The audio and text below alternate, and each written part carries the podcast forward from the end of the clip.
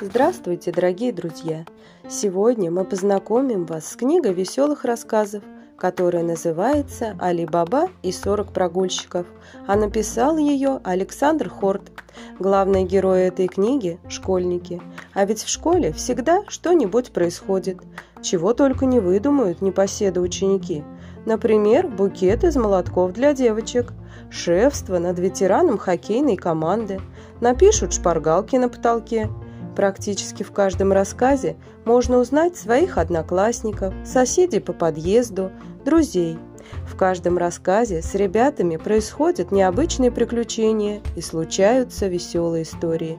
Если вдруг вы загрустите, то эта книга точно поднимет вам настроение.